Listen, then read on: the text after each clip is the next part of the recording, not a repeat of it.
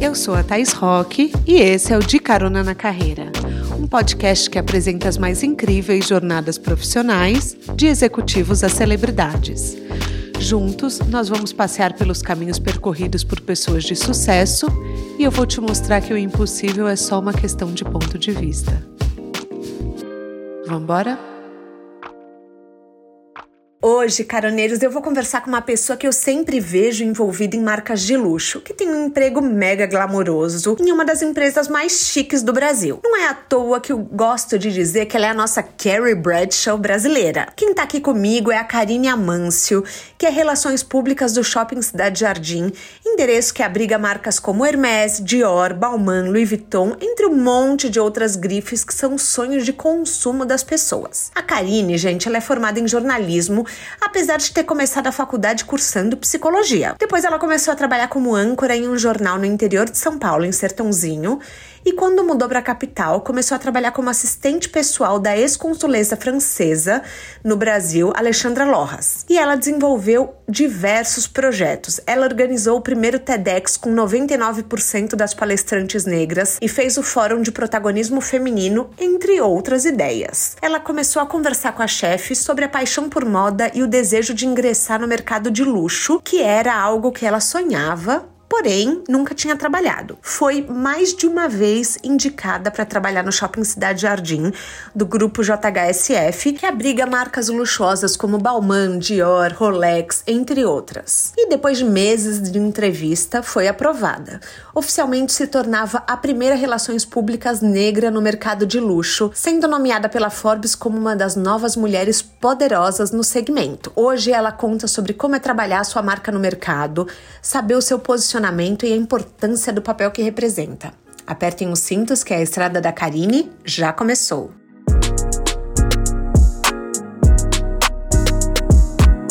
Karine, seja bem-vinda ao De Carona na Carreira. Quer dar um oi para os nossos caroneiros? Oi, oi Thaís, oi caroneiros. Eu tô muito feliz de poder estar tá aqui hoje nesse podcast, que eu sou uma caroneira, inclusive, Eba! já te falei isso. Já me falou mesmo. E eu adoro estar com todos vocês. Gente, Prazer. Eu, eu tô recebendo para mim a minha personal Carrie Bradshaw. Então é assim. Vou explicar. Para quem não conhece a Karine, já entra no Instagram dela agora. O link tá no descritivo desse episódio pra gente navegar vocês sabendo o estilo, a chiqueza da Karine. Eu sei que não é chique falar chiqueza, gente, mas eu quero que vocês entendam o nível que eu acho que ela se veste bem. Eu olho e eu falo, gente, tá sempre musa, tá sempre impecável. Eu me pergunto, essa mulher não fica de calça de moletom um dia na vida, Karine? Sempre. Em casa, tô sempre de calça de moletom, de pijama. É porque você não posta, entendeu? Então eu sempre acho que você tá dando close é... na revista Forbes de bota da Balmain, entendeu? não, não. Gente, eu sou muito em casa, fico super à vontade e tudo mais. É que eu tenho um estilo um pouco, digamos assim, perua. Eu gosto de plumas, babados e paetês. Esse é o meu básico. Amo. então pode ser por isso. Eu queria começar falando com você sobre o segmento de luxo. O segmento de luxo é o sonho de consumo de muita gente. Tem gente que tenta, tenta, tenta entrar, mas nunca consegue. Como que a gente entra nessa área? Eu quero começar por esse tema porque é uma incógnita para a maioria dos caroneiros, assim como é para mim. Eu nunca trabalhei no mercado de luxo.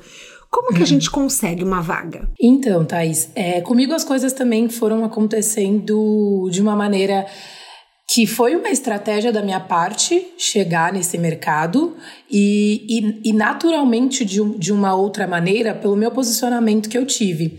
Então, eu sempre estudei muito sobre a área porque era algo natural meu. Eu sempre gostei muito de moda, desde que eu me entendo por gente. É, quando eu era menor, eu era adolescente, eu cheguei a ser modelo porque eu achava que era dessa maneira que eu conseguiria estar inserida no mundo da moda e depois eu vim descobrir que não, que realmente era trabalhando com essas marcas. E eu acho que é tendo muita paixão pelo que se faz, querendo aprender sempre sobre, sobre esse trabalho é, estudar as vagas que você pretende almejar, é, saber quais são os skills, quais são os requisitos necessários para você poder ter essa vaga. E eu acho que tá, tá, estar preparado quando a oportunidade chegar. Porque eu vejo, inclusive, muitas pessoas que são entrevistadas e que não conhecem muito dessa área, e eu digo conhecimento básico mesmo, sabe? É, então eu acho que a gente precisa estar preparado sempre que a gente almeja algo para Mas conhecer, quando não você perder. diz conhecer, por exemplo, é, são as marcas que estão no mercado de luxo ou são as pessoas ou é os dois? Eu acho que tudo. Se você pretende trabalhar numa área, você precisa ter conhecimentos básicos sobre aquele segmento. É, se você quer pretende entrar numa empresa, toda entrevista de emprego você precisa conhecer sobre aquela empresa para poder entrar nela. Então é o que eu digo. Eu não era consumidora de luxo. Hoje em dia também não sou uma exímia consumidora, mas eu digo que eu sabia porque eu, era algo que eu pesquisava, que eu estudava. Na minha entrevista me perguntaram sobre as marcas, eu sabia a história das marcas, a identidade de cada marca, é, as marcas que existiam no shopping que eu trabalho hoje, como elas funcionam. Então eu acho que a gente precisa estar preparado. Você fez sua lição e de ter casa. conhecimento. Exatamente, isso. Sim, basicamente. Mas eu, eu acho importante a gente falar isso porque às vezes a gente não se toca do óbvio. A gente não sabe que você uhum. tem que conhecer um lugar para estar ali, uns produtos. Por exemplo, quando eu trabalhei na Nestlé, é, é, que Nestlé é um produto que a gente conhece desde criança, né? Tipo, prestígio, uhum. caixa de especialidades. Mas eu lembro de eu Sim. entrar, de eu pesquisar as áreas, de eu entender que o que eu queria era supply chain. Mas, é, por exemplo, as vagas do mercado de luxo vão pro LinkedIn? Ou é Super. mais no boca a boca? Super. É, as vagas elas são abertas e elas vão para o LinkedIn sim. Então eu vejo de, de, todas as marcas, assim, falando em geral mesmo, você consegue encontrar no LinkedIn da empresa que você pretende as vagas ali em aberto e se candidatar para aquela vaga. Ah, legal. E quais assim habilidades você acha que a gente tem que desenvolver para estar tá no mercado de luxo? Por exemplo, as pessoas falam muito do inglês tá? Que uhum. eu sou um pouco assim resistente com o inglês. Eu falo inglês fluente porque eu tive uhum. a oportunidade, eu tive o privilégio de poder cursar uma escola. Mas eu acho complicado exigirem no Brasil, porque é um país que a gente não tem estrutura nas escolas públicas para aprender o inglês. Então Super. eu acho muito delicado falar isso, mas eu imagino que seja um pré-requisito para o mercado de luxo, né? É, no, no sentido de. Eu acho que também muito depende da posição que você vai entrar. Tá. E porque é, é uma coisa do nosso dia a dia, por exemplo, a gente tem contato com as marcas de fora diariamente para entender qual produto a gente vai trabalhar, quais são as novidades que a marca tem, é, os, plane, os planos dela para aquele ano, enfim. Então é necessário realmente é, se ter o inglês, mas eu entendo também que você pode ir aprendendo que eu acho uhum. que é uhum. básico, porque as pessoas elas não têm o mesmo nível de, de estudo e de preparo, e é preciso se dar oportunidade para as pessoas desenvolverem os seus talentos. Então, é uma coisa que faz parte do dia a dia de, de, um, de uma grande empresa de moda e de luxo, mas eu entendo que também a pessoa pode ter outras outras habilidades e desenvolvendo o inglês à medida que ela está dentro da empresa. Isso é o que eu acredito. E quais que você acha, assim, que você repara que chamam a atenção quando vocês vão, vocês estão conversando de contratar alguém? Quais são os skills? É, quais são os? Ah, os requisitos? Eu, eu, eu, eu acho que, que, assim, trabalhando com comunicação, eu vejo que é proatividade, a pessoa ser criativa, ela ser comunicativa, é, afinal, é algo muito dinâmico o nosso dia a dia, né? É, uhum. É, trabalhar em equipe, ser alguém que consegue resolver os problemas, ter comprometimento, é muito importante ter comprometimento, porque é um dia a dia com muitas demandas e a gente precisa ter sempre é, aquilo alinhado e resolvido. Então, eu acho que esses são os requisitos básicos, assim, que a pessoa precisa ter. É, eu, eu concordo com você. E você sabe que é, eu fico olhando essa questão de trabalhar em equipe e de também saber o gerenciamento do tempo, você conseguir se organizar, porque cada pessoa pede uma coisa num momento, no passar do dia, a pessoa vai passando, não quer repetir, já pediu, já passou a bola para você. E eu Sim. tenho um desespero disso, porque eu sou muito metódica, tá? Então, quando uhum. alguém me fala uma coisa, eu abro o meu bloquinho de notas e anoto. Mas ah, eu sou igual, eu tenho meu caderninho. É, então, porque senão eu esqueço, eu tenho pânico de esquecer, entendeu?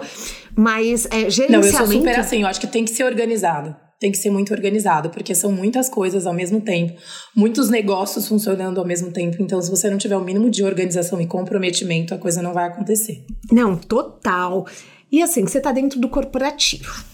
O corporativo, antes era uma área aqui no podcast que eu não abordava tanto. Aí eu gravei uhum. alguns episódios que bombaram, bombaram. O povo amou o corporativo. E aí eu falei, poxa, por que não explorar mais desse mercado? Afinal, nem todo mundo que me escuta quer ser empreendedor. Você está dentro da JHSF Explica um pouquinho, é um grupo, é uma construtora, o que é a JHSF e quais empresas tem dentro? Vamos lá, a JHSF é uma empresa brasileira que atua nos setores de shopping centers, incorporação imobiliária, hotelaria e gastronomia. É, a principal área de atuação é investimento, segmento de alta renda, com foco em atividades de renda recorrente. Os shopping centers são Shopping Cidade Jardim, os Shops Jardins e o Catarina Fashion Outlet além das 16 marcas internacionais que a empresa opera aqui no Brasil, que são as marcas de varejo.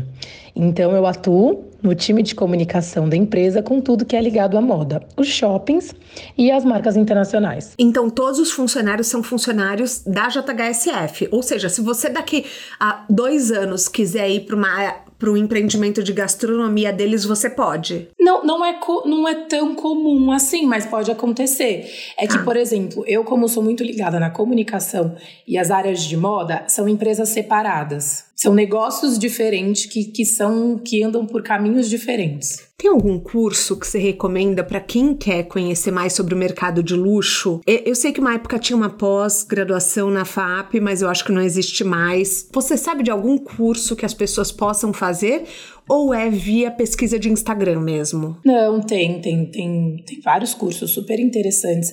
A Vogue tem um curso em parceria com a SPM é, sobre negócios de luxo que acontece todos os anos, se eu não me engano. O FFW também disponibiliza algum, alguns cursos nessa área. O Fashion Meeting também é uma outra plataforma que disponibiliza cursos. Então, existem alguns cursos para essa área. É, eu não conheço Eu acho que o BOF nenhum. também tem, né? O Business of Fashion também tem. Também tem. Eu vou deixar o link no descritivo do podcast, gente. Sim, e assim, é uma plataforma incrível uhum. para conteúdos de moda. Eles têm também, só que eu acho que ali é algo mais global, né? Eu não sei se eles não têm nada presencial no Brasil. Esses outros cursos é, existem presenciais no Brasil. E o Business of Fashion eu acho que acaba sendo algo mais globalmente falando. Globalmente falando e em inglês. Acho importante Exatamente. a gente falar isso. Exatamente. Também tem é. esse movimento. Eu acho que tem legenda nos cursos, mas legenda em inglês também, gente.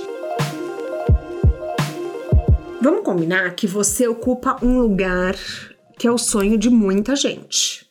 Quando a gente uhum. olha para o lugar que você está ocupando, relações públicas do mercado de luxo, brilha os olhos. Até de quem não é da área. Até Sim. eu olho, uhum. que não é minha área, nada luxo, não entendo nada de luxo.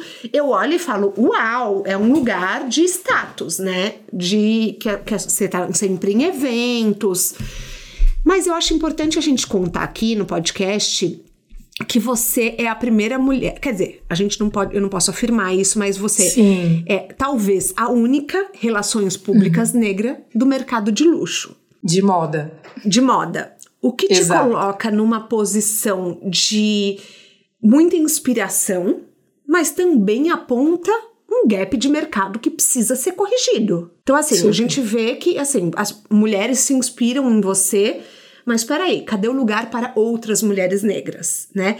Como que você vê isso? Você vê as marcas correndo atrás, te procurando, pedindo indicações?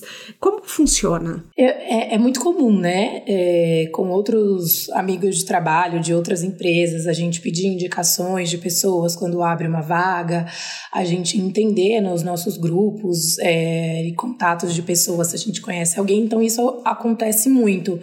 Mas eu acho que isso também precisa ser um pouco mais focado em empresas de consultoria especializadas para isso, porque elas existem.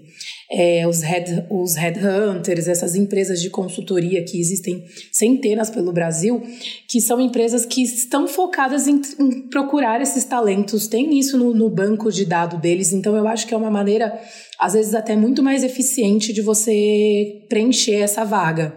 É, essas pessoas existem, elas estão aí, ou como eu, pode ser uma pessoa que não tinha um background ainda, uma experiência, uma vivência nessa área, mas que tinha os requisitos e, e, e super capaz para poder preencher essa vaga. Então, eu acho que a gente precisa olhar para esses dois lados, para essas empresas de consultoria que são aptas a isso, porque essas pessoas negras estão aí no mercado, elas existem e também para pessoas que precisam de oportunidades que talvez não tenham desenvolvido funções nessa área específica, mas que são totalmente capazes e só precisam de uma oportunidade. Eu acho importante a gente falar disso, por exemplo, porque existe uma necessidade de uma reparação histórica. As pessoas Sim. precisam se movimentar, por exemplo, o Magalu que fez um trainee é, só para jovens negros e ela falou: se está faltando capacitação, o que eu vou fazer é capacitar os jovens negros para ocuparem posições de liderança, que é para isso que os trainees vão. Eu acho que o trainee depois logo vira gerente.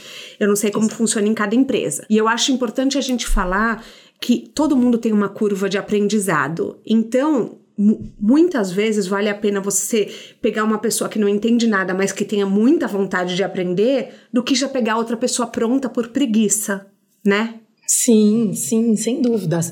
E o que você falou é sobre reparação histórica mesmo, porque a única coisa que não nos foi dada, eu digo nós, falando sobre as pessoas negras, é a oportunidade de estar nesses lugares. Eu falo muito por mim, assim, eu não tinha essa vivência, me foi dada a oportunidade, e eu aproveitei ela, agarrei com minhas dentes e, e, e tô tentando traçar o meu caminho, a minha trajetória, sabe? Tô fazendo isso.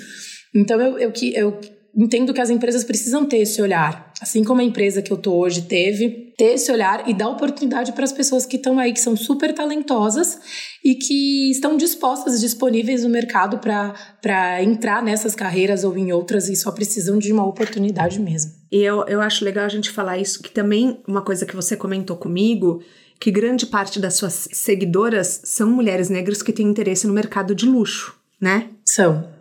São muito, eu recebo muitas mensagens assim, é, a maioria de mulheres negras me pedindo indicações de cursos, me dizendo como foi o caminho até aqui, é, perguntando como foi o caminho até aqui, me pedindo indicações, enfim. É, e são mulheres que eu vejo que que estão muito perdidas, assim, sabe? Em como criar essa trajetória, em como chegar lá, enfim. É, muito por conta disso de não existirem tantas oportunidades, sabe? Uhum. E de tantos e... exemplos, porque, por exemplo. de não terem referências também. Você não fala tão publicamente, pelo menos assim, eu te acompanho, eu vejo, você mostra uhum. mais seu lifestyle, mas você também não, não uhum. fala tão publicamente da sua trajetória de carreira, né? Eu acho que é legal hoje, a oportunidade que a gente tem aqui conversando é esclarecer a dúvida de muita gente, que é do tipo, gata, como você chegou no luxo do luxo do luxo. É, a minha caixinha, geralmente quando eu abro caixinha de perguntas, muitas perguntas são sobre isso, muito profissional, sabe? Uhum. Querendo entender, entender também quais são os próximos passos, o que eu pretendo para daqui 5 ou 10 anos, quais são os meus objetivos. E eu recebo muitas perguntas sobre carreira mesmo, porque as pessoas, elas têm curiosidade. Quando você acaba é, sendo única ou sendo uma das únicas em um lugar como esse, as pessoas têm interesse em saber. E eu fico muito feliz de poder estar tá aqui hoje e poder estar tá contando um pouco sobre a minha história, sobre a minha trajetória e falando sobre tudo isso. É, e tirando essas dúvidas para as pessoas entenderem como foi esse caminho. E eu acho que é, é, é fruto também de, de, de sempre eu ter pensado um pouco como chegar lá, qual estratégia eu precisava ter para chegar nesses lugares, porque nós, pessoas negras, a gente precisa de estratégias para muitas coisas na vida. E, e na carreira não, não foi diferente, uhum. sabe? Então, tudo precisa ser muito bem planejado, porque as oportunidades elas são bem menores, como a gente sabe. Então, quando a gente consegue alcançar, a gente precisa saber como chegar lá e quando chegar nesse lugar, como fazer com a oportunidade que foi dada. Eu acho legal a gente falar, por exemplo, você, eu, eu falei na abertura, no texto de abertura, que você era é, assistente pessoal da ex-consuleza, que fala? E consuleza. Consuleza da França no Brasil, Alexandre Lohas. E apesar de você não ser uma profissional de relações públicas, várias pessoas começaram a te indicar para o Bruno Astuto, que é o seu chefe. Uhum. Como que você foi deixando claro o que você queria fazer? Por exemplo, você estava no, no seu emprego e você falava, gente, eu quero moda, eu quero mercado de luxo.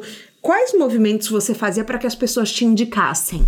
Uhum. É, foi, foi bem nessa época mesmo em que eu trabalhava com ela. Eu sempre entendi que a comunicação, ela, você precisa ter um networking bem trabalhado para poder alcançar alguns lugares. Isso é comum na comunicação. É, uhum. Obviamente existem as vagas abertas, mas é um caminho talvez que fosse um pouco mais complicado. Então eu entendi que eu precisava ter uma estratégia para chegar onde eu queria. Eu comecei a conhecer muitas pessoas nos eventos que a gente fazia, nos projetos que a gente desenvolvia, e eu sempre deixava claro para essas pessoas quais eram os meus objetivos, que eu estava trabalhando como assessoria de imprensa com a Alexandra, mas que o meu desejo, meu desejo era trabalhar com moda, era trabalhar com o mercado de luxo.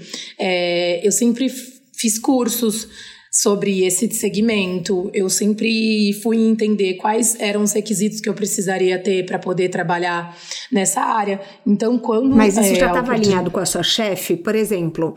Já, ela já ela, é, e ela, ela me ajudava. Sabia. Tá. Sim, ela sabia. E ela é uma das grandes responsáveis, porque ela me indicava muito, ela dizia sobre a minha vontade, sobre o meu desejo.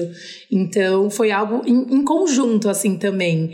É, da gente ir, ir divulgando mesmo esse meu desejo, essa minha vontade. Do outro lado, eu estudando sobre isso e fazendo cursos e me aprimorando. E quando a oportunidade chegou, eu estava preparada para poder assumir algo, né, que era o que eu queria tanto, mas foi muito um trabalho de ir divulgando sobre as minhas vontades, os meus desejos nas minhas redes sociais. Eu falava muito sobre moda, falava sobre outros temas também. É, eu sempre fui uma pessoa muito comunicativa, trabalhei com TV há algum tempo, então eu fui usando o que eu já tinha de vivência minha para poder ir chegando no meu objetivo final. Porque é uma linha muito tênue quando a gente pensa o seguinte: eu preciso fazer um networking e informar as pessoas o que eu amo, mas como uhum. não parecer que eu tô desdenhando do meu trabalho atual? A gente sempre teve uma relação de trabalho, mas muito de amizade. Tá. Então a Alexandra sempre me impulsionou muito e ela sempre viu isso muito em mim. Ela é muito engraçada porque a gente estava trabalhando, desenvolvendo projetos, mas ela falava: "Você ama moda, você tem que trabalhar com moda, porque você é moda". Eu olho para você, ela falava isso para mim e eu ficava muito lisonjeada. Ela falava: "Eu olho para você e eu queria ter um pouco da sua expertise de, de styling, da sua expertise de, de, de marcas e de tudo mais". Então isso é uma coisa que ela falava, é muito natural seu isso. Uhum. E é uma coisa que você gosta e é natural seu e eu vejo isso em você. Ela falava: essas marcas elas não sabem o que elas estão perdendo de ter uma pessoa, de não ter uma pessoa como você lá. Então sempre foi algo que a gente sabia que uma hora eu não ia estar mais ali, mas ela sempre me apoiou assim mil por cento nisso, mil por cento nisso, porque ela queria muito isso. Mas requer uma evolução pessoal também, né? Porque às vezes a gente tem uma pessoa trabalhando com a gente e você quer que aquela pessoa seja para sempre sua. Existe Sim, isso, né? Porque existe. você fala, nossa, eu gosto tanto, o time funciona tanto dessa forma que eu não quero que essa pessoa saia. Você tem que se garantir muito para querer que, os, que o seu liderado te supere de alguma forma. Não supere no sentido literal, mas Sim. assim, que, que, também cresça. Você tem que. Que também, exato. Você não, você não pode ter medo do brilho do outro, né? Isso é algo que, assim, é, em mim é uma coisa que eu sempre acredito, o que é meu é meu, o que é o da pessoa é o da pessoa. E eu sempre vou querer ver outra pessoa brilhar também. Faz muito bem você torcer pelo outro, apoiar o outro, ensinar, mesmo que basicamente todo mundo que vem me perguntar coisas no Instagram, eu posso demorar, mas eu respondo. Porque eu acho que se de alguma maneira, se fizer 10% de diferença na vida da pessoa, eu vou estar feliz por ter de uhum. alguma maneira ajudado. E o que for para acontecer para a pessoa não vai acontecer para mim, porque os destinos são diferentes, o que é dela é dela e o que é meu é meu. Então, Mas tem gente que, que conseguir... pensa assim, eu você, ela roubou a minha oportunidade. E gente, não, não, existe não era isso. dela, era sua. Eu também penso não existe isso, isso. Eu, eu penso nossa, muito isso. Eu penso muito que o que é nosso está guardado, mas às vezes as pessoas falam: ai, você é muito mística, tem que ter muita estratégia. Mas eu acho legal você falar isso porque você é uma pessoa super estratégica. Várias conversas que a gente teve, você já mencionou: Sim. eu tenho um plano, eu tenho uma estratégia. E agora uhum. eu queria entrar nessa área pra gente, pra eu ter um uhum. pouco de dica, até porque eu não sou uma pessoa muito estratégica. Por uhum. exemplo, você tá numa empresa com uma estrutura enxuta. Uhum. Quando você pensa no seu futuro, o que, que você está olhando de planejamento? O que, que você.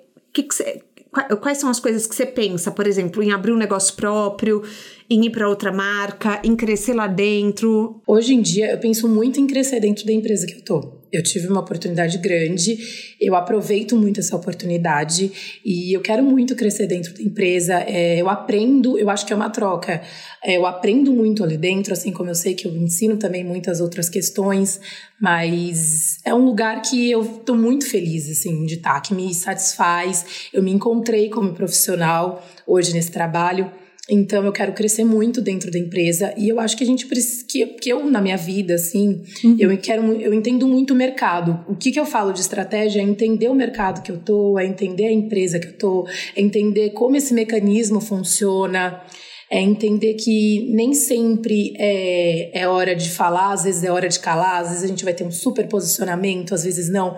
Mas eu acho que é muito de estratégia entender como você precisa ser para se manter dentro de uma estrutura, até globalmente falando, assim, de estou falando de mercado mesmo, uhum. de moda nacional e mundial, como a gente precisa estar para se manter nesse mercado. Então é nisso que eu digo que, que eu tenho estratégia é, das coisas que eu penso muito.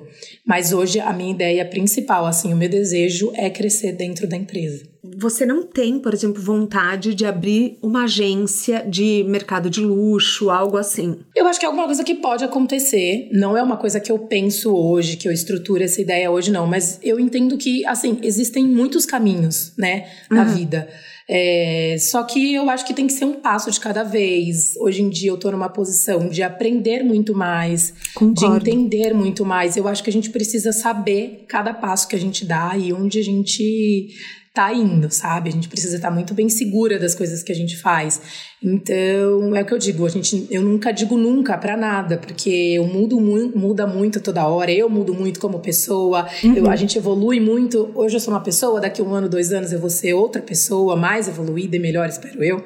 Mas é, eu acho que pode acontecer, mas no futuro não é nada que eu, que eu planeje hoje em dia, assim. A minha intenção mesmo hoje é me estruturar dentro da empresa.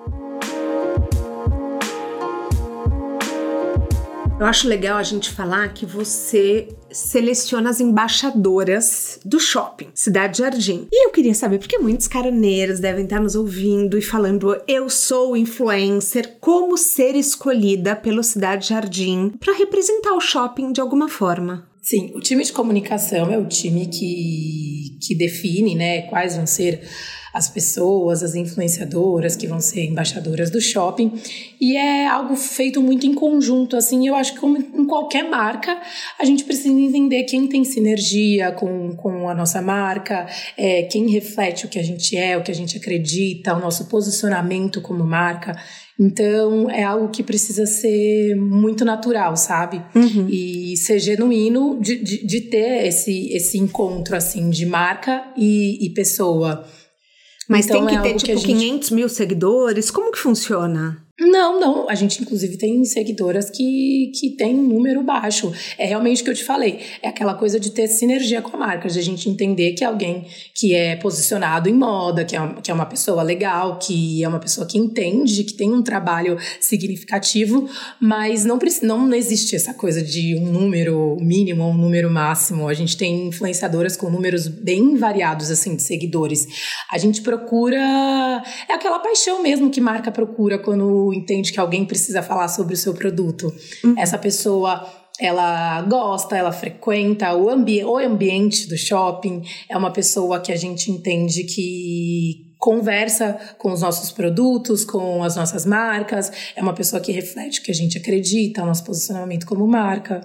É isso. Quando essas escolhas são feitas, uhum. a diversidade é pensada? Porque assim, eu sei que existem mulheres negras que são embaixadoras do, do Shopping Cidade Jardim, mas, por exemplo, tem mulher gorda? Tem, assim, a diversidade ela é pensada num todo, sempre, é essencial a diversidade pra gente.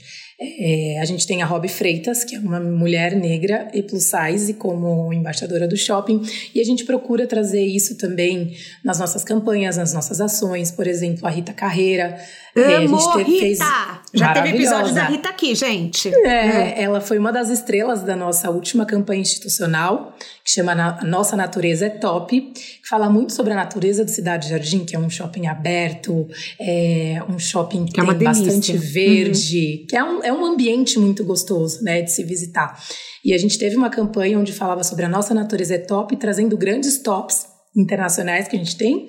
A Rita Carreira era uma delas, tinha também a Valentina Sampaio, que é uma mulher trans, tinha a Suiane, que é uma mulher de origem indígena, a Veluma, que é uma modelo negra, 50 a mais. Então, assim, é sempre pensado nisso, que a gente acredita muito nisso e a gente coloca isso no nosso dia a dia, na nossa, na nossa comunicação, em tudo que a gente faz. É verdade. Uma vez, quando a gente estava conversando, você falou para mim o meu chefe nem vai em nenhum evento que não tem diversidade. Ele fala, não me chamem. O Bruno Astuto, assim, ele é realmente uma pessoa iluminada e incrível, da qual eu tenho muita gratidão por, por ter conhecido e por trabalhar. E ele é, ele é esse tipo de aliado, sabe? Não uhum. porque e ele tem razão, é isso, não existe. Se não Sim. existe diversidade, não existe campanha, não existe evento, não existe nada. Então é algo para ele que é isso. Ele fala: não tiver, não, não existe para mim. Vocês estão vivendo em Marte, não existe. E você deve ver muita publicidade.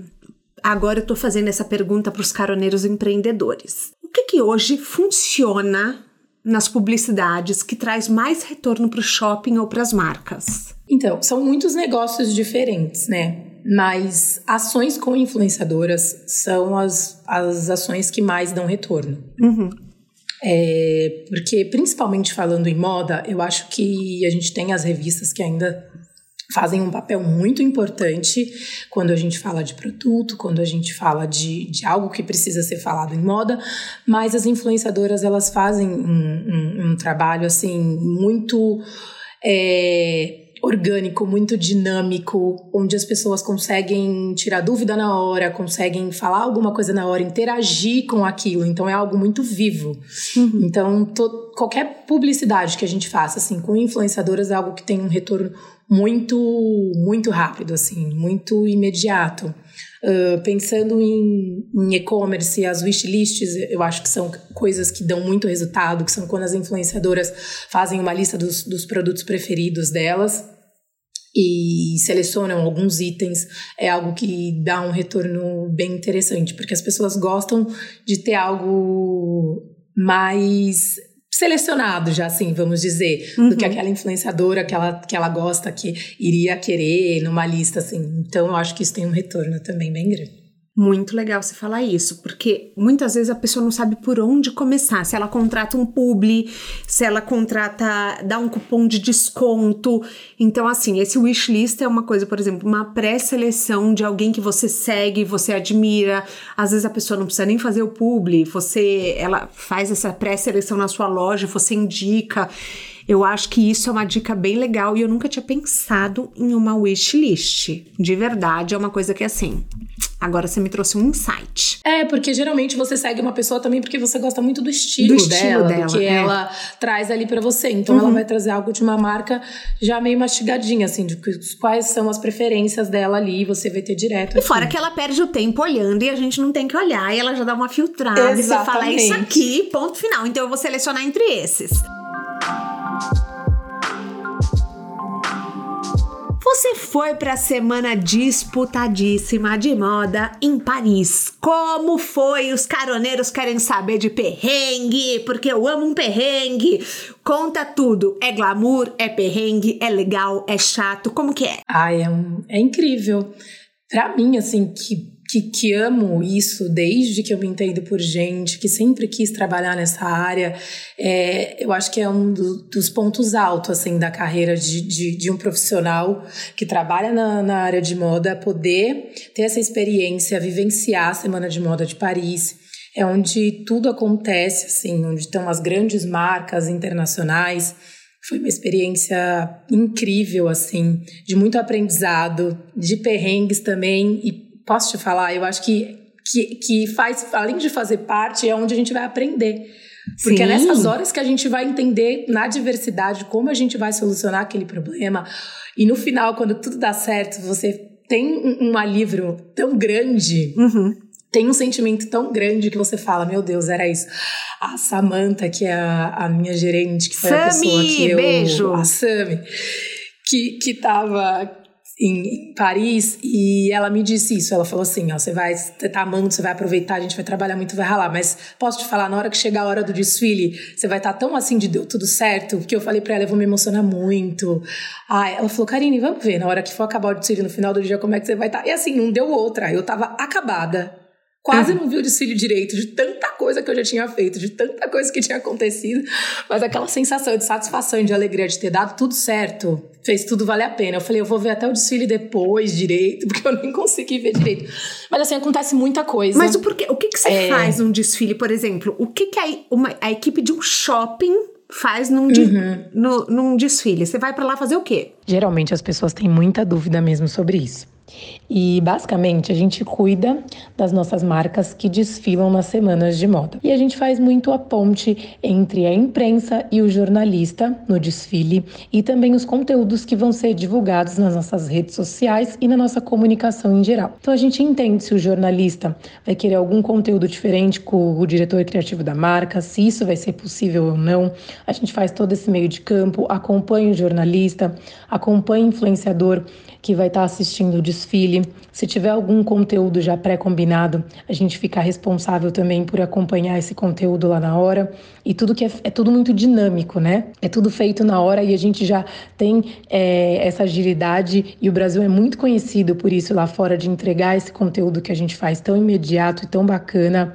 Então a gente tem esse trabalho que vem sendo feito aí já temporada atrás de temporada, que demanda um time né, de criação e que vai estar tá desenvolvendo tudo isso lá na hora, que precisa desse suporte e desse apoio no desfile. Então tem todo um trabalho que é pensado também pós-desfile, que depois do desfile a gente precisa é, divulgar, né? Isso aqui para o Brasil o mais rápido possível. Então a gente tem todo esse contato com a imprensa depois. É, é algo bem complexo, feito a muitas mãos por um time que ama a moda e que se dedica muito para isso e que se entrega assim totalmente, que são temporadas intensas com muito conteúdo desenvolvido e a gente sabe que moda mexe com o país e com com a população em geral. Muitas pessoas gostam de moda, gostam de acompanhar e a gente precisa estar tá sempre com dinamismo, estar tá sempre à frente, pensando coisas legais e interessantes para poder comunicar. Então, o trabalho que a gente faz em Semana de Moda basicamente é esse: é fazer o conteúdo,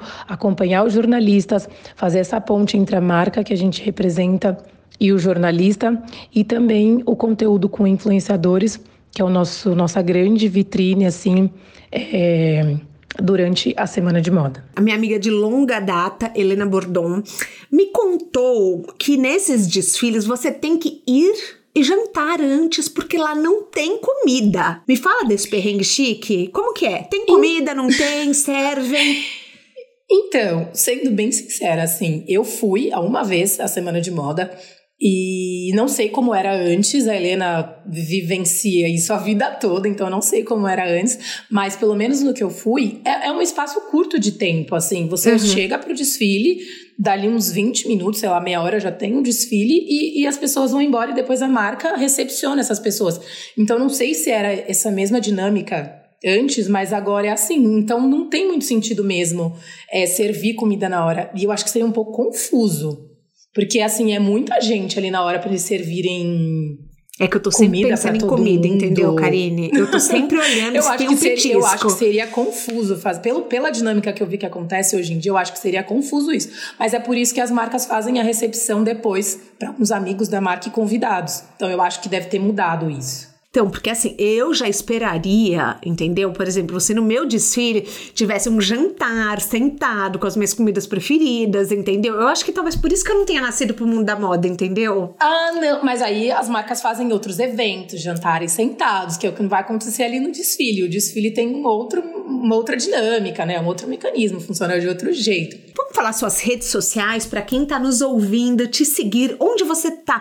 LinkedIn, Instagram, Pinterest, Twitter, fala. No Instagram é arroba P, tudo junto. No Facebook não estou. No LinkedIn, Karine Amâncio também. Eu uso mais o Instagram mesmo. Vou deixar o link no descritivo do podcast. As minhas redes vocês já sabem, caroneiros, e eu quero convidar vocês para assinarem a minha newsletter que fala de empreendedorismo, atualidades, com uma pegada de cultura pop, modéstia à parte. É muito legal o conteúdo e é gratuito. Então clica, se inscreve para você receber essas informações toda semana. Como que você lida com a exposição? Para você é ok ser uma pessoa assim que posta a sua vida, que aparece? Você tem que fazer ou você faz por prazer? Eu faço porque eu gosto. Tá. Eu acho que eu exponho assim coisas da minha vida social. Se você reparar muito, eu não coloco muito a minha família. Se eu fosse expor a minha vida totalmente, até meu sobrinho 24 horas do dia no meu no meu Instagram e não acontece.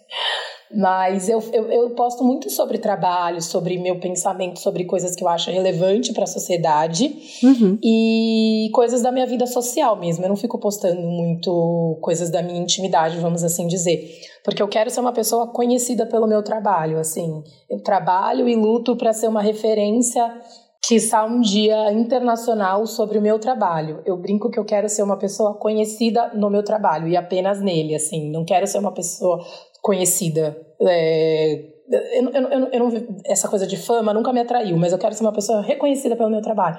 Que eu chegue num lugar do meu, do, que seja do meu segmento de trabalho e as pessoas saibam quem eu sou. E, sim, isso me deixa, me deixa saibam muito da feliz. sua competência, né? Exatamente isso. Você não iria para um BBB. Uhum. Não, jamais. Sim. Isso não faz. Não, não recrimino, conheço pessoas que já foram, mas não faz parte do que eu sou, da minha essência. Assim. Acho que eu não, não saberia lidar. Acho que deve ser muito difícil, inclusive, ter essa exposição grande.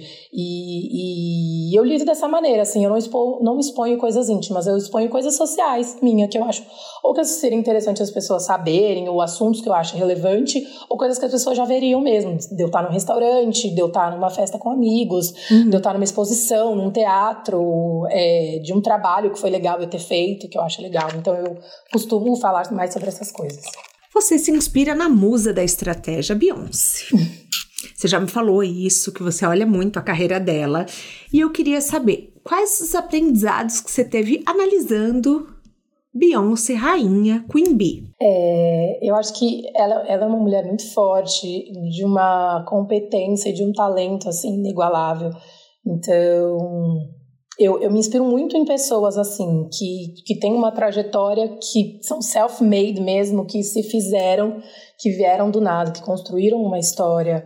É a Oprah, é outra mulher que eu admiro muito, que, que, também tem uma trajetória nesse sentido. E a Beyoncé, eu acho que ela foi uma mulher que ela foi se construindo, ela teve uma narrativa de, de construir a carreira dela, solidificar o nome dela, é muito profissional sempre, muito pautada nas questões do trabalho dela. E quando ela alcançou o auge, assim, que ela se tornou uma referência, ela começou a se posicionar em várias outras questões, em vários outros sentidos. Ela, ela começou a abrir negócios que ela tinha, é, que ela já havia pensado e estruturado há muito tempo. Então, eu acho que ela foi é, aprendendo com, a, com o tempo e com as coisas que foram acontecendo e num momento ela mostrou tudo que ela, que ela, que ela, que ela podia, sabe? Tudo que ela aprendeu com aquilo e tudo que ela tinha, assim. E, e aproveitou muito de já estar estruturada em um lugar para poder fazer o que ela quisesse fazer. Eu gosto de saber da vida dos famosos entendeu? Uhum. Ah, e a Beyoncé não dá nada pra gente, entendeu? Beyoncé não dá nem uma migalhinha pra gente saber da vida dela. É tudo altamente controlado. Então, eu, como fã, fico um pouco frustrada, porque eu sou fã de reality, entendeu? Eu gosto de Kardashians, eu gosto daquele movimento, aquele barraco que o Kanye faz na internet, entendeu? E Beyoncé não nos dá isso. Mas uma coisa que você falou é, ela chegou no topo pra abraçar as causas que ela acha importante uhum. e absolutamente tudo que ela faz ganha poder e ganha voz, né? É, e assim, infelizmente hoje em dia, eu acho que as coisas estão mudando, mas ainda um pouco, se a gente pegar alguns anos atrás, que foi a época que ela estava se consolidando, as pessoas, em geral, elas não gostavam de ouvir sobre, sobre racismo, sobre preconceito, sobre minorias. As pessoas não, não queriam saber disso porque, é, infelizmente, elas ainda não tinham esse olhar de importância do que a causa tem, Então, ela, ela entendeu esse movimento. Talvez se ela tivesse se posicionado de uma outra maneira, uh, a mídia, em geral, tivesse deixado um pouco ela de lado. Ah, ela vai vir aqui, ela vai sempre falar sobre isso, ela vai sempre, sabe? Eu uhum. acho que ela soube ter isso dentro dela como uma estratégia. E quando ela se tornou quem ela é, hoje em dia, assim, ela sempre abraça causas, ela sempre trabalha para esse objetivo.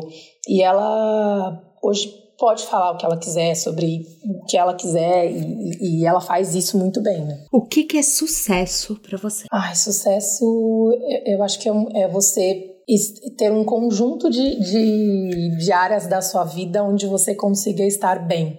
Eu acho que sucesso ele pode ser profissional, ele pode ser na sua parte afetiva, ele pode ser na sua saúde. Eu acho que uma pessoa de sucesso é uma pessoa que consegue alinhar todos os vários segmentos da vida e conseguir colocar uma balancinha onde tudo esteja é, num mesmo nível, assim, sabe? Que você Ai, consiga você dar é atenção com importância. Eu acho que a gente vai ter uns desníveis, obviamente, que a gente não consegue dar 100% para tudo ao mesmo tempo, mas eu acho que sucesso é você conseguir minimamente, assim, equilibrar, sabe? Os seus pratinhos ali, conseguir estar tá bem, assim, em, em todos esses segmentos. A gente tem um quadro aqui que chama pneu furado. Como você é caroneira, você sabe. Que é Sim. o seguinte: toda estrada tem o seu pneu furado, o seu erro, que na verdade foi uma grande benção, funcionou melhor do que qualquer MBA. Que erro na sua vida profissional que você é grata por ele, que aconteceu e você falou, nossa, que bom. Não, não, não foi um erro profissional, mas um erro comigo mesma dentro do, do, de um todo que inclui a minha profissão que é eu sempre fui uma pessoa muito de não me importar com o que as outras pessoas diziam, com o que as outras pessoas falavam, com opiniões, eu sempre fui muito segura. E existiu um, um período, uma fase onde eu deixei eu, eu, comecei a deixar isso e me intimidar, e me preocupar com o que as pessoas iam falar, e me deixar ser engolida, sabe? Uhum. Quando uhum. vão criando coisinhas na sua cabeça e aquilo vai te diminuindo. E eu acho que eu deixei de ser eu, eu por um tempo, porque Nossa, isso foi me consumindo. Uhum. Isso foi me consumindo. Minha prima me disse isso um dia. Você deixou eles criarem esses monstros na sua cabeça e eles conseguiram engolir. Você se deixou. E você não é essa pessoa. Você não pode ser essa pessoa. E eu acho que eu entendi isso. Essa conversa com ela foi muito importante. Eu falei: peraí, é isso. Eu não posso deixar isso acontecer. E aí eu comecei a virada de realmente ser quem eu sou, de me posicionar como eu acho que eu tenho que me posicionar, como eu acho que é certo, de, de, de sonhar as coisas que eu quero sonhar, de acreditar no que eu quero acreditar e de não me importar que eu não era essa pessoa. De não me deixar ser engolida. E eu acho que às vezes a gente se deixa, sabe? A vida dá umas rasteiras e a gente deixa às vezes algumas coisas assim acontecerem. E eu acho que isso foi meu pneu furado, assim. De não ser eu em alguns momentos, de deixar isso me engolir, de ficar um pouco para baixo, de que vai acontecer, assim. Pode ser que aconteça novamente, mas de estar mais alerta para isso. Para é. uns sinais eu já entendi. Pera lá, vem cá, você não é essa pessoa. Mas é difícil a gente não se importar com o que os outros falam, cá. É... Eu, principalmente na internet, que ninguém tem cara, mas todo mundo tem voz, né? Sim. Então a pessoa cria um perfil falso, vai lá, fala um monte de coisa. É, você não tem o controle. O que é do outro é do outro. E. Sim e diz muito mais sobre o outro do que sobre você. Mas às vezes a gente se esquece quem a gente é. O bom é que dá para retomar. Exato, é isso. Assim, eu aprendi a lição de, de retomar e de, de me encorajar, assim, de não me, me, deixar cair nessa, nessa cilada, sabe? Porque eu acho que também a gente. É, e é o que você falou, a internet é um mundo de muitas pessoas, pensam muitas coisas e falam e não tem cara. E se a gente se deixa levar, é, a gente acaba caindo em muita coisa. Uhum. E as pessoas, você pode ver mesmo, se alguém elogia você, você não dá tanta atenção. Se alguém vai lá e fala uma coisa ruim, você se apega nisso e fica ali. E é errado, Perfeito. porque em meio a milhares de pessoas que estão te elogiando, uma que falou uma coisa ruim, você vai se apegar naquilo? Sim. Mas é. parece que o ser humano tem, né, um quê pra. Exatamente, exatamente. Ai, que a gente abrace mais os elogios que a gente recebe porque as críticas não devem nos definir. Caroneiros, não. Fica esse aprendizado. Eu tô tentando aprender isso no dia a dia também e eu espero que vocês se saiam melhor com críticas do que eu tenho me saído. Que a gente vai sempre, né, amadurecendo, evoluindo isso. Com certeza. A gente tem um quadro aqui que chama Mala de Viagem. que eu quero uma dica sua de um livro, de um filme, de um documentário ou um TED Talk, que não precisa ser sobre carreira, mas algo que mudou sua vida e que os caroneiros precisam conhecer. Uhum. É, eu tenho coisas diferentes, assim, que, que eu acho que são muito importantes. Falando sobre, sobre vida, sobre trajetória, sobre carreira, eu gosto muito do livro da Oprah que conta a biografia de vida dela que ela é uma mulher que passou por muitas adversidades, muitas adversidades, e não foi fácil para ela conseguir se tornar hoje uma das mulheres mais importantes dos Estados Unidos. E eu gosto muito de biografias, de, de saber a história das pessoas, eu, isso me pega muito, assim. Então, eu acho um livro muito interessante para ver uma mulher negra nos Estados Unidos que saiu do nada, que, que passou assim por coisas horríveis na vida e que conseguiu dar a volta por cima e chegar onde ela chegou e fazer uma carreira brilhante e se tornar quem ela tornou. Então é um, é um, é um livro que eu indico muito, que eu gosto muito. Eu gosto muito também de um TEDx da Chimamanda, que ela fala sobre a importância de não ter uma história única, porque eu tô aqui hoje falando sobre a minha história, sobre a minha percepção, sobre a minha experiência de vida, como mulher negra, mas falando sobre mim. E eu não falo sobre todas, eu falo sobre a minha história, então é muito importante também as pessoas terem outras referências, conhecerem outras histórias, para que essa história única, que seja a minha ou de outra pessoa, não se torne a única coisa que ela vai conhecer sobre aquele assunto, sobre aquele fato. Eu acho que é, a gente perde muito quando a gente não abrange nosso conhecimento, a nossa visão e tudo mais. Então eu gosto muito também desse TED que fala sobre isso, porque nós somos muitas e plurais e diversas. Uhum. E tem algum filme que você goste? Ah, eu gosto. É, é, é, um filme com uma história real. É um filme, não. É um documentário é. É, de uma história real. E ele é, é, é pesado, mas eu acho importante. Tá. É, ele é um filme que conta um caso de cinco meninos que é, chama Olhos que Condenam, é da Ava, hum. da Ava DuVernay, que é uma cineasta norte-americana negra. É. Ele chama Olhos que Condenam e ele conta a história de cinco meninos negros que eram adolescentes, acho que entre 13 e 17 anos, se eu não me engano. E eles foram, é um crime que aconteceu no Central Park há muitos anos atrás, eles foram condenados por esses crimes. E eles eram inocentes. E eles só foram hum. condenados porque eles eram negros. E eles ficaram, uma, sei lá, 30 anos presos, muitos anos presos, e aconteceram atrocidades com eles na cadeia e tudo mais. E depois a pessoa que cometeu o crime, depois de muitos. Eu tô resumindo bem. A pessoa tá, resolveu tá. revelar que não era eles e eles foram. foram libertos e os, os Estados Unidos pagou uma indenização, enfim, para eles. Mas o que me pegou muito, para além do documentário, é, um, é uma conversa que existe depois, que foi gravada com, com as pessoas que são esses cinco homens e como eles estão hoje. Eu nunca, eu nunca chorei tanto vendo é, a história de alguém ou algum caso assim, na, assistindo um documentário, enfim, alguma coisa, eu, eu, eu chorava de soluçar. Eu, eu fiquei muito mal de ver como essas pessoas estão, o que, que o racismo é capaz de fazer na vida de, das pessoas. A situação que você vê essas pessoas hoje, tem um inclusive que é o que acabou ficando de maior idade, então ele foi para uma outra prisão. Ele não consegue ficar olhando para a luz assim, porque ele ficou muito tempo na solitária. Então ele, ele tem uma coisa assim com a iluminação, ele não consegue nem ficar olhando para a luz muito tempo, ele não consegue abrir o olho direito assim. Então, assim, é um negócio muito forte, mas eu acho que é necessário para as pessoas entenderem o que, que o racismo faz na vida das pessoas, o que, que isso ocasiona, que não é brincadeira, não é mimimi, que tantas pessoas gostam de falar, e que é algo que, que acomete, assim, a, principalmente a nós diariamente, que é algo que não tem que ser discutido por, por nós, pessoas negras, porque a gente sofre isso, a gente não causa isso. Uhum. Quem tem que discutir isso e quem tem que mudar isso são as pessoas brancas. Eu concordo. Não, não somos nós negros que, que, que, temos que mudar isso. Então eu acho que, que, que assim, se eu puder indicar o, do, o, documentário e depois a conversa que existe com essas pessoas, vou colocar porque eu acho que é uma coisa. Tá. É, ele é bem forte, assim, para as pessoas entenderem o que o racismo é capaz de fazer na vida de algumas pessoas, sim, pelo simples fato de serem negras, sabe? Cá, eu amei o nosso papo.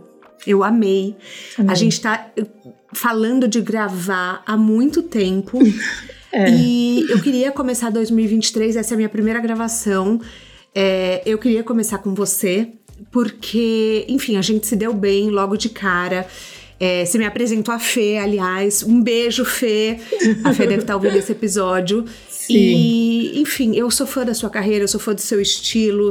Assim, gosto de como você se veste, de como você fala. Queria que você trouxesse o seu conhecimento aqui para os caroneiros e mostrasse também um pouco do lugar de referência que você ocupa. E eu queria muito te agradecer. Ah, eu fico muito feliz. Muito de verdade. Eu acompanho você desde a época que você morava em Nova York, que estava estudando lá. Gente, isso é chocante! Isso é chocante! há 10 anos. anos. Há muitos anos. Há muitos há anos. 10 anos. Eu admiro muito seu trabalho e eu sempre indico seu podcast, inclusive, ah, para as minhas amigas, para as pessoas, porque eu acho que é muito importante, muito inspirador ter uma pessoa como você falando com pessoas interessantes, da maneira que você conduz a conversa. Eu sou muito sua fã. Obrigada. Obrigada! Somos fãs umas das outras. Então, se você chegou até aqui e gostou do meu bate-papo com a minha Carrie Bradshaw brasileira, você fique ligado porque o mercado de luxo também é pauta aqui em outros episódios. Eu já conversei com a Bárbara Migliori, que é ex-diretora de moda da Vogue, tem a Luísa Brasil Influencer, também tem a Silvia Brás. São muitos episódios. Escolham o seu preferido, recomendem para os amigos e compartilhem a história da Karine, que é assim um amor de pessoa. Sigam ela nas redes sociais também. O De Carona na Carreira tem a consultoria de conteúdo do Álvaro Leme, a supervisão do José Newton Fonseca, a sonoplastia edição do Felipe Dantas e a identidade visual do João Maganin. Todas as dicas que a gente abordou até aqui estão na plataforma no descritivo do podcast. Bora lá no Instagram falar mais sobre o episódio de hoje. A gente volta na próxima semana com mais um De Carona na Carreira. Um beijo grande.